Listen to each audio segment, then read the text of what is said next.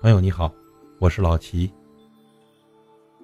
世界上的任何东西都是有规律的，我们要善于观察其中的联系，料敌先机，让我们可以立于不败之地。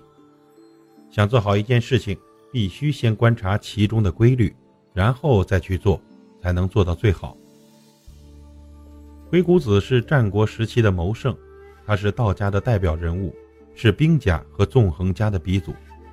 鬼谷子的核心思想其实就是让人懂谋略、察言观色，可以做个变通的聪明人。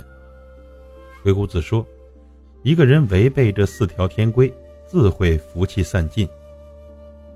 一，服酒者，非必高；开先者，亵渎早。伏藏甚久的事物，一旦显露，必会飞黄腾达；太早开发的事物，往往也会。”很快结束。不知道收敛锋芒的人是很容易招惹是非的，学会隐忍蛰伏的人是明智之举。成大事的人呢，在隐忍的时候积攒力量，等有机遇的时候一飞冲天。人活着不要总计较一时的得失，能笑到最后的，才是最大的赢家。第二点，鱼成于水，鸟成于风，草木。成于时，鱼借助水，鸟借助风，草木顺从时令。想成大事呢，都要学会审时度势，顺势做事。雷军曾经说呢，站在风口上，猪都能飞起来。一直以来呢，能有大成就的人，都是顺着时代的发展，站在巨人的肩膀上，才能看得更远。这些人呢，都很会善于分析形势。知道发现机遇，然后呢，抓住机遇，好好的发展。第三点，善游者溺，善骑者堕。